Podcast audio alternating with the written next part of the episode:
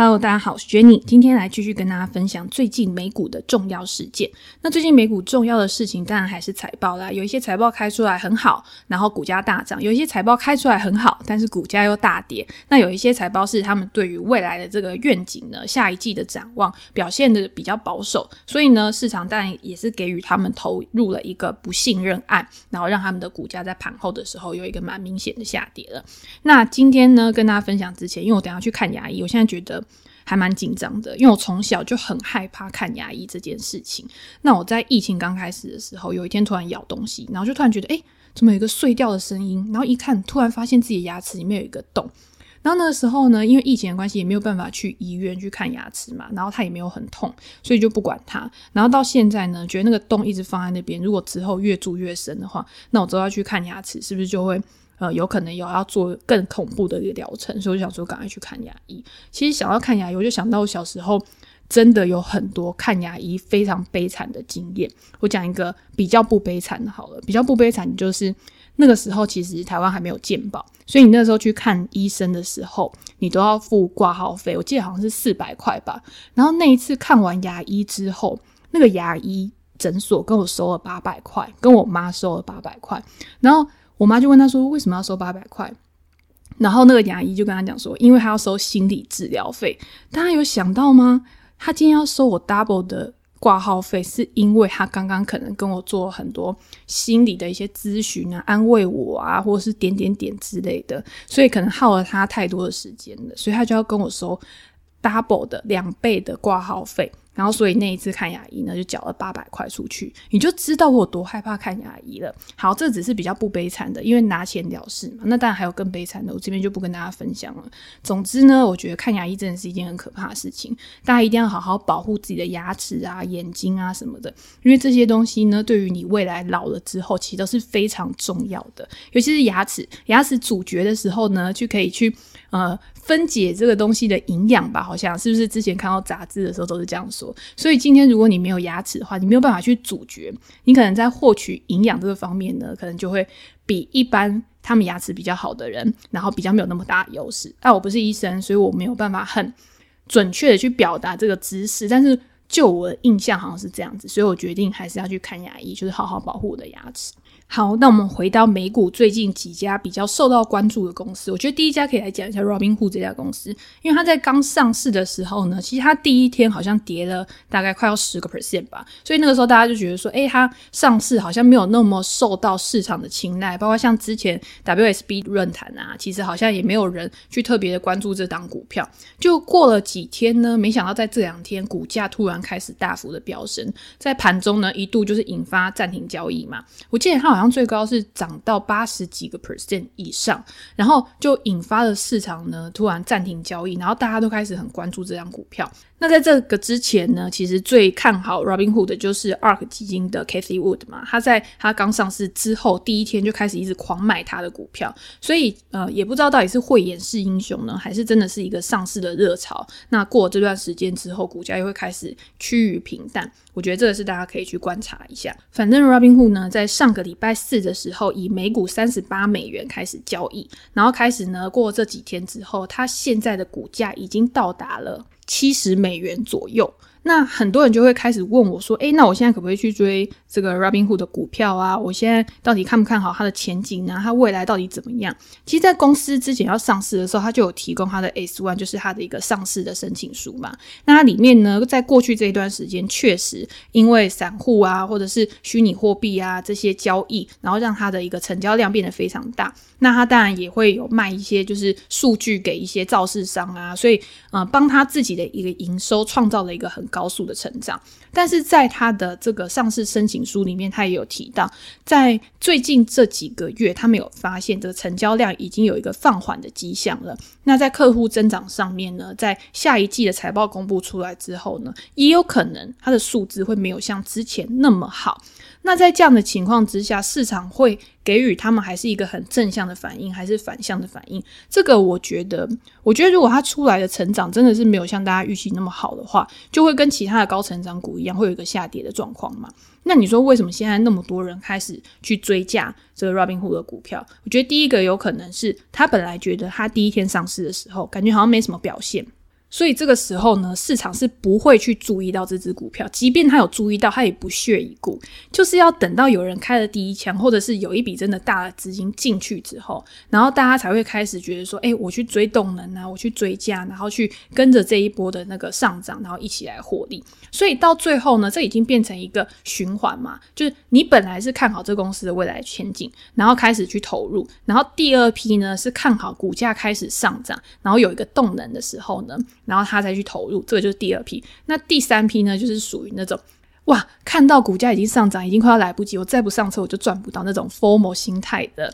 投资人。那这些人呢，就有可能是刚好追在高价的地方。但，可是我觉得美股就是这样子，就是你今天 IPO 之后，通常会有一个短暂的一个热潮，但是你去看去年很多 IPO 的股票，它在呃历经了可能一两个月或者是一段时间的上涨之后，其实他们拉回的幅度都还蛮凶的。你要怎么样去控制你的风险？你要怎么样去留住你的获利？是你再去追这些有动能或者是新上市的股票里面很重要的一个，你就是要舍得卖啦，就是你不要觉得说你一定可以卖在最高点，你可能去设定一个你想要的一个。获利的一个报酬目标，然后到价的时候，你就是把它出掉，那表示说这些钱你是真的有放在口袋里面的嘛，对不对？好，那我们接下来看三家，就是昨天盘后公布财报，然后这段时间呢，其实也有很多的投资人他很关注的股票。第一家呢，就是 Roku 这家公司，就是它一个串流平台，然后卖一些串流设备的一家公司。然后这家公司呢，其实我在很久之前有跟大家介绍过，就是在我的 Press Play 专栏里面，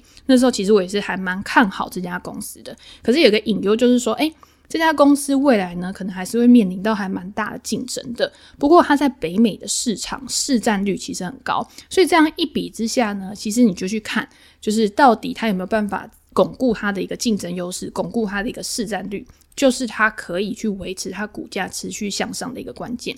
那呃，介绍这家公司之后，当然遇到疫情的关系，疫情导致说很多串流媒体平台公司的需求都有激增，所以导致 Roku 这家公司呢，它其实也是疫情里面的一个受惠公司，所以它的股价在过去这段时间也涨了很多。那涨了很多，到了这一季今年之后，大家就会开始关注啦。诶，我现在疫情趋缓了，大家可以出去玩啦，大家可以去做一些其他的消费支出了。那对于这个 Roku 这个公司的产品跟服务，我还有没有一个这么大的一个需求量？所以在这一季出来的时候，其实你看它的 EPS，它的呃营收其实还是优于市场预期的，营收比去年同期还是成长了八十一个 percent，还是蛮高的。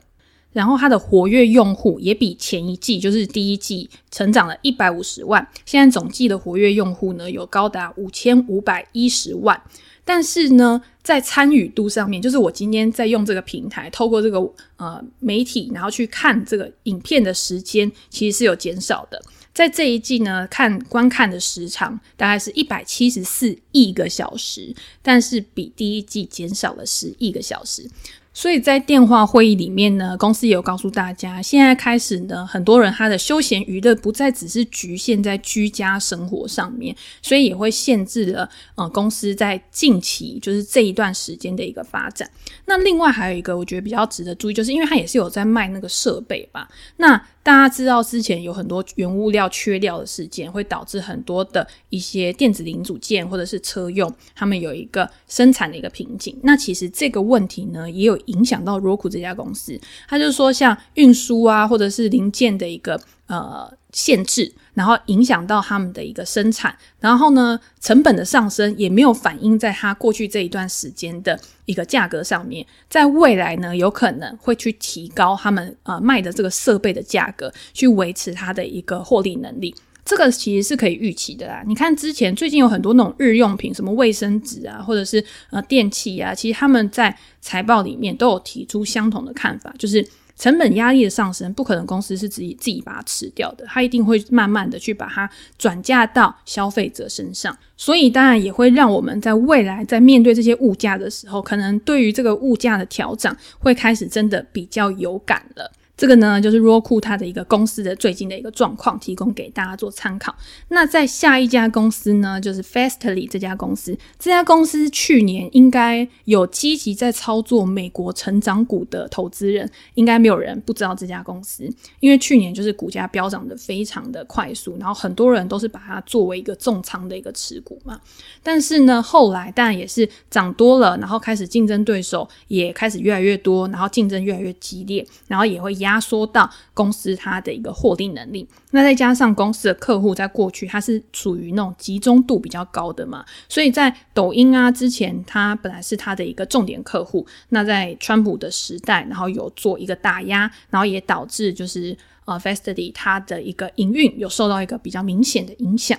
但是我觉得现在市场的焦点已经不是放在什么抖音啊、TikTok 这上面了。在今年呢，就是这一季的一个财报表现，其实呃，你去看嗯，Fastly 的营收，其实它这一季成长了大概是三点九个 percent，相比于它过去都是三四十个 percent 以上的一个成长，是大幅趋缓的。那我之前当然有跟大家讲过，就是今天你如果是去买高成长股的话。成长的一个呃季增率、年增率是非常重要的。只要这家公司它的一个成长率有趋缓，它的估值下修的幅度一定是非常高的。那在这一季，为什么 Fastly 它会呃下降了那么多？我觉得主要当然跟竞争啊，或者是我们之前讲过的因素有关。那公司的管理层呢，在这一季的财报会议里面有讲一个很重要，就是大家还记不记得一两个月前，就是它有发生一个断电事件，然后导致很多的网站都挂掉。那那一天我还记得很清楚，就是那一天。一开始的时候呢，它的股价下跌，但是后来是整个拉起来的。就是很多人市场上面的一些新闻解读，就是哦，原来它应变危机的能力很 OK 啊，然后怎样怎样，给它一个蛮高的评价。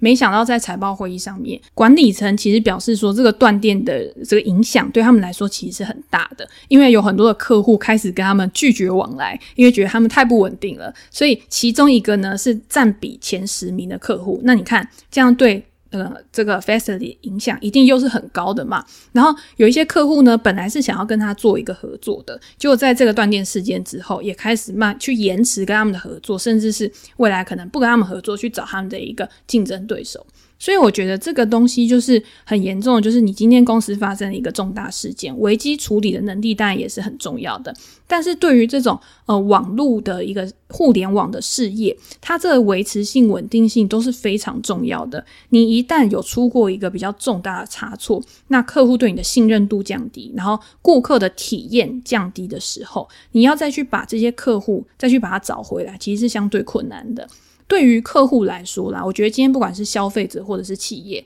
像消费者，我们就是采取那种订阅制的。比如说，我今天想订 Netflix，结果它的一个内容不符合我的预期的时候，我可能就跑去订迪士尼啊，我就跑去订其他我觉得内容比较好的。然后等到它有一个好的内容，我再把它换过去，那你的转换成本是很低的。那当然就是呃，如果你今天是 B to B，就是公司面对公司客户的，你今天拥有越大型的规模的客户，其实对一家订阅制，然后每个月付费，然后定期的合约的这些公司呢，它的稳定度一定是更高的。如果你今天都是属于那种小型的企业，它可能它的用量没有那么大，它的转换成本就会比较低。所以大家在观察这些公司的时候，你也可以去看它的一些配合的客户到底是哪一些，然后来去衡量说这家公司它的营运状况，未来的这个营收稳定性到底够不够高，然后有没有办法去支撑公司的一个长期成长。所以 f a c e l y 它在盘后。其实我记得好像已经跌到了三十几块吧，三四十块。那在股价形态来说那，我觉得已经变成真的是很丑的。那你今天要怎么样在未来去扩展更多的客户，然后去把你的这个营收成长找回来？我觉得是一个很艰巨的挑战。我觉得美股成长股有很多啦，我觉得大家就不用拘泥在这一档。那如果你今天是持有这一档股票的投资人的话，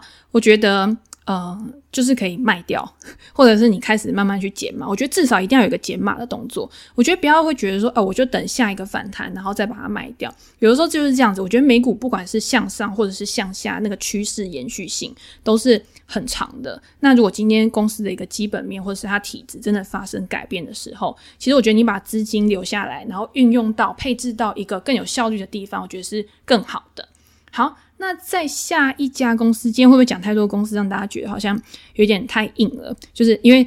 可能你今天有做美股，可是你是新手的话，可能对这些高成长股就不会有那么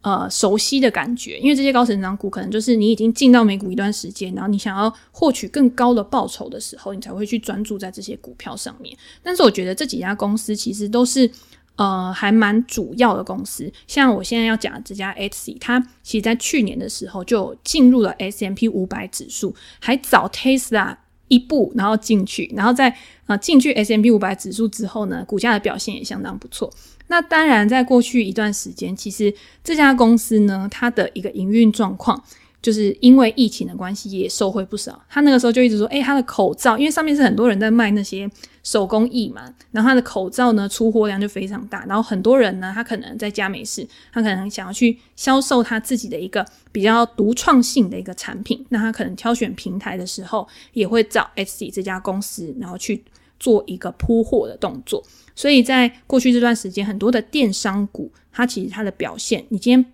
不仅是亚马逊这家呃普罗大众都知道的公司，有一些那种比较利基型的一些电商股，它的表现也都很不错。那大家遇到的问题都是一样，其实亚马逊它就可以作为一个领先的指标，它告诉我们说，电商就是平台上面的这个成交量或者是参与度，因为就是大家现在会出去玩，或者是你的重心可能转移到别的地方去，你可能也会去实体。店家里面消费，所以导致过去的这个高成长率，在最近这一段时间呢，可能没有办法继续的维持，因为基期已经被垫高的关系。那在这样的情况之下，我觉得市场有时候就是很现实的，即便你这家公司没有什么太大的问题。但是呢，就是会因为这个市场情绪的消化，在这个过程当中有一个股价估值拉回的一个现象。那这个时候你就要去想啦，如果今天这家公司它真的是一个值得长期拥有的公司，你当然可以在拉回的时候去做一个布局。但是它如果本身在过去这段时间它的估值就已经被过分的垫高了，那它在估值回调的这个 range，就是这个范围，其实有可能是很大的。那你就要去思考，你要怎么样去降低你的铺险？你可能还是可以持有一部分的部位，但是你可以把你本来有的获利，或者是你已经有开始亏损的这个部分呢，先把它降低缩小。我一直都跟大家讲说，你维持一个净值的稳定增长，其实是很重要的。那既然你过去有可能你已经去追高了很多估值真的过高的一些高成长股的话，你现在呢，你就是必须要做一个比较弹性的调配，不要让自己的净值因为这样子而有一个大幅下滑。你之后要再去把它救回来或者是养回来，其实你就要花费更大的一个心力。那 HC 这家公司呢，在最新这一季的财报里面呢，其实它的表现也都是优于预期的，不管是营收啊，或者是每股盈余，其实都是优于预期。然后活跃卖家也比去年成长了六十七个 percent，活跃的买家，因为它是一个双向平台嘛，就是你可以在上面卖东西，你也可以在上面买东西。活跃买家呢，年增了五十个 percent，所以其实都还不错啦。然后你这个商品的一个销售总额呢，也成长了二十二个 percent，但是它在盘后呢，还是有一个蛮大幅度的下跌，超过十五个 percent。那投资人当然也是担心，就是说，诶，今天电子商务在经济重新开启，然后大家都出去玩的一个情况之下，是不是真的就是在这段时间会有一个呃走下坡的一个状况？然后再加上公司它也没有去提供它的一个全年的获利指引。表示说公司自己也是比较保守的嘛，因为它的不确定性是会比较高的，所以导致这个市场呢，在盘后的时候，其实也一样，就是给这几家公司都投了不信任票。我们刚刚讲的这几家公司呢，都是属于那种财报公布出来，其实也没有到非常烂啦，但是市场呢，就是很现实的，就是觉得说，诶呃，最近下一季的一个展望不好，所以我可能就是去抛售这个公司的持股。那如果大家想要听一些好消息的话，那我今天在 Pressplay 的专栏呢，也有去写几家，我认为，诶现在可能是一个不错的机会哦，或者是它在财报公布出来之后，真的是有去跳空上涨的股票，然后有可能去创下新高的股票。那大家如果有兴趣去研究这些公司的话，也可以到我的 Prispay 的专栏，然后去看这些文章。最近真的是财报季，所以写了非常多跟财报有关的文章。那我自己在写这些财报的文章的时候呢，我其实除了就是公司它目前的一个营运状况之外，你一定还是要搭配一个产业面去看，因为你今天能不能去抄底，或是你能不能去追价，我觉得第一个非常重要，就是现在大盘还是不是在一个成长的趋势上面。这个我们等一下会讲 h a r m a r k s 它最新的备忘录，然后可以跟大家再做一个分享。第二个就是这个产业它到底还有没有一个发展空间，还有没有一个持续性嘛？第三个就是这家公司它去调整，去因应现在这个。经济环境、市场一个状况的一个能力到底有多高？它调整的这个弹性大不大、快不快？那你如果今天你的弹性很大，然后适应市场的能力很快的话，那你当然股价去往上的一个空间一定是会更大的。就跟你今天作为一个投资人，如果你去适应市场的一个能力是很强的，那你今天不管今天盘势上面有什么样的变化，你马上就可以去抓到那个诀窍，然后抓到那个盘感，你再去操作的时候呢，你也会做的比较弹性，然后比较顺顺手。所以我觉得这个是很重要的一件事情，就是。不管今天是在商业经营或者是在投资理财上面，都没有一个固定的公式。而且这个东西你要知道，市场上面唯一不会变的事情，就是什么事情都一直在变。那今天你不可能要求市场来配合你，你一定是要自己去调整自己的一个身心的一个状况，然后去配合这个市场。那如果今天你觉得，这个掌握度呢，真的在这个当下，真的是你没有办法去做一个很好的一个掌握，然后你的期望值呢，没有办法去抓到一个很好的比例的时候，那你在这个时间点空手，或者是留下一点点的部位，我觉得都是可以的，因为这样子可以让你更理性，然后更平静的去面对当前的盘势。大家都说，呃，旁观者清，当局者迷，就是你看到那种满手部位的人在市场里面，然后他每一个资讯呢，他都只挑他自己喜欢的来看。那你那个时候，你站在旁边的时候，你去看别人的时候，你就会说啊，他好傻哦，他好笨哦，他怎么不赶快把它出清掉，赶快去减码就好？可是我告诉你，当你变成那个人的时候，你一样，你就会在那个当下，你就是会迷失自我，你就会觉得很迷茫。所以也可以多跟别人讨论啊，或者是留言啊，或者是大家可以用不一样的方式去交流，我觉得都是很好的。好，那最后我们来讲一下 Howard Marks 最新的备忘录。其实我也是在呃看资料的时候，然后看到他七月底的时候，然后出了一个备忘录，就在讲他怎么样去看总体经济跟投资决策的一个相关性或者是重要性。那呃全文的文章呢，我会放在我的 Facebook 的粉丝团，然后大家可以点进去看。我觉得那样子看文字，然后跟用讲的，其实有的时候。那个感触是不太一样的。然后你看文字的时候，你可以再去思考一遍，就是对你的一个投资决策有没有帮助。那我觉得在他这一次的备忘录里面呢、有一个很重要的，就是我觉得非常重要的一个观点，就是他告诉你说，你对任何事情，你对市场上面这个盘势，或者是你对于你这个公司的看法，你都可以有看法，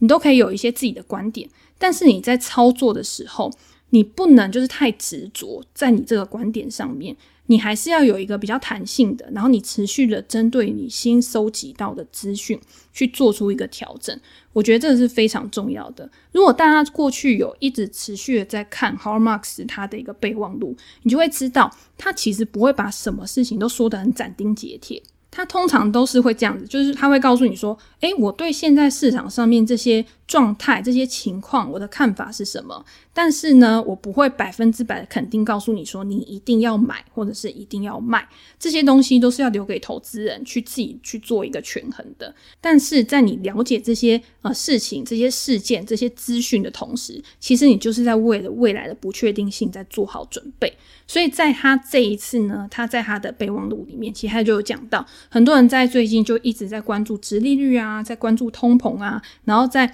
因应这个通膨、殖利率的一个上升，然后去调整自己的部位。哦，我觉得未来会通膨，所以我就全部都压在通膨概念股上。呃，我觉得未来会呃通缩，那我就去呃，或者是联准会会加大力道的宽松，那我就去配置在相关的类股上面。其实这样子呢，你有的时候是。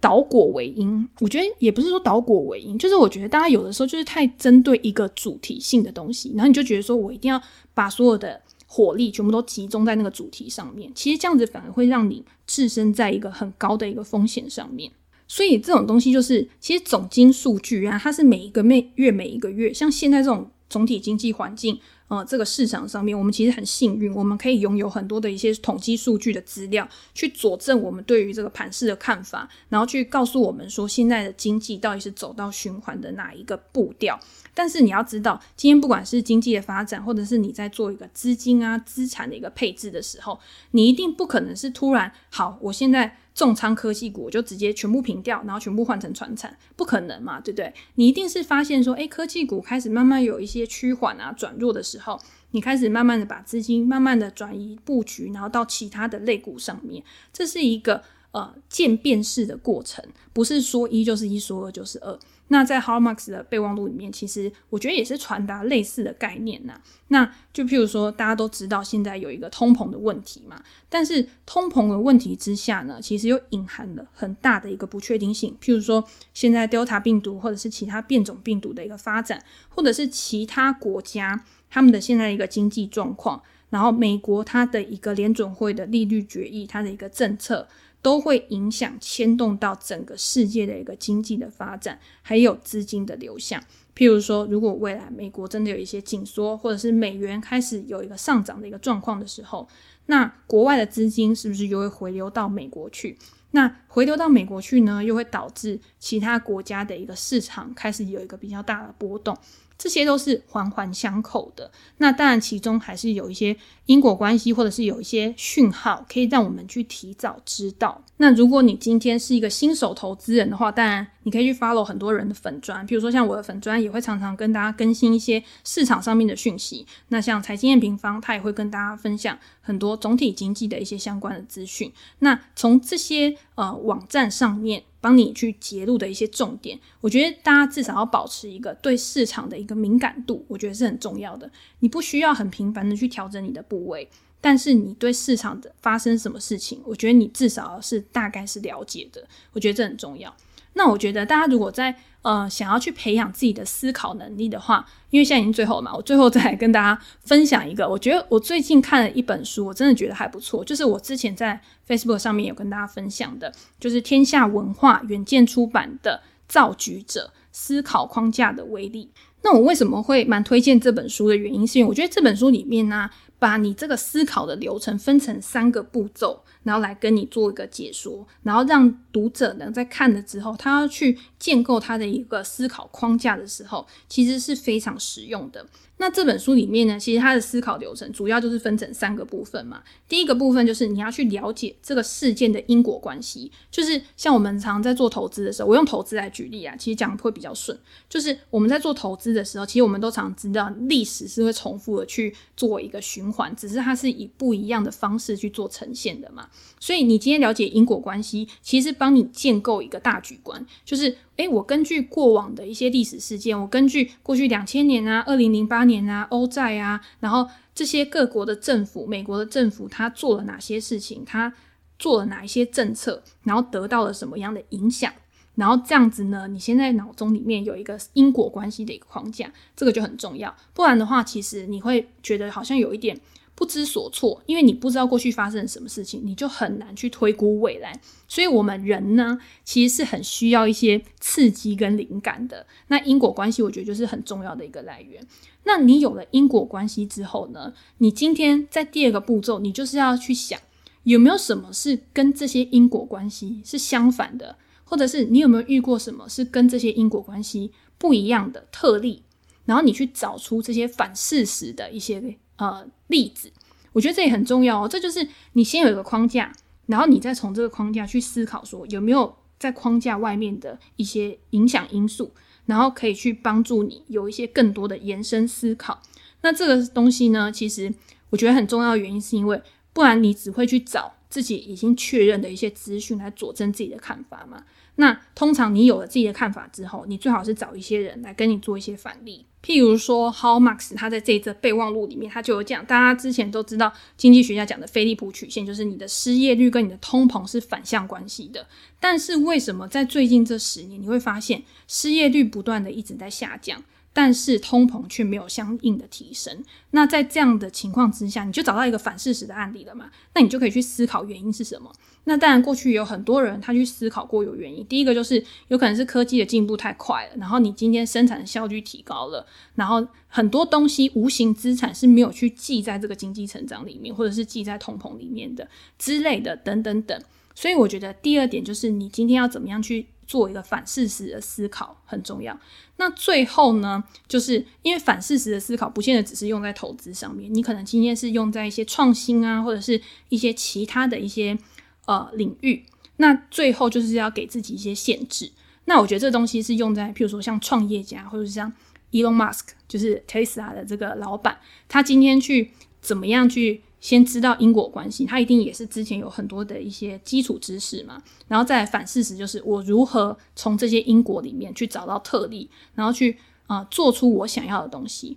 那到最后当然就是梦想是很远大的，但是不能是不切实际的。你今天要去达到你的目标、你的梦想的时候，你一定还是要给自己一些限制，然后给自己限制的原因是可以去让你专注在某一些最重要的事情上面。然后让你更快的先达到这个目标，那在未来的延伸呢，你可以再继续的去设立更高的目标嘛。所以这个就是最后一个，就是先给自己一些限制，帮助自己专注在重点的目标上面，也是很重要。那如果大家今天是用在投资上面，其实也是，就是你今天要怎么样去给自己一些限制，然后去给自己一些目标，然后在你达成目标之后，我觉得。你今天一定要先设定一个短程目标、中程目标、长程目标。那短程目标达到之后，你心里面一定会很开心，然后有一些成就感，然后去激励你，然后做一些呃更勇敢的事情，或者是调整自己的一些操作策略，然后帮助你可以达到更大的目标。所以蛮推荐大家去读这本书的，我觉得是可以应用在很多不同的领域跟呃你平常的一些日常思考上面。那如果大家有什么想法的话，也欢迎在留言给我评价，然后跟我分享你自己想要讨论的一些主题，然后我们在之后呢可以再拿出来讨论。那因为 Apple Podcast 呢之前一直把我的呃 Podcast 一直消失，虽然集数还在，但是如果我自己用电脑上面看，其实是看不到我自己的排名的。那还是可以，大家还是可以从首页去找到我的 Podcast，然后可以去留言。那就先这样喽，那我们就下次见，拜拜。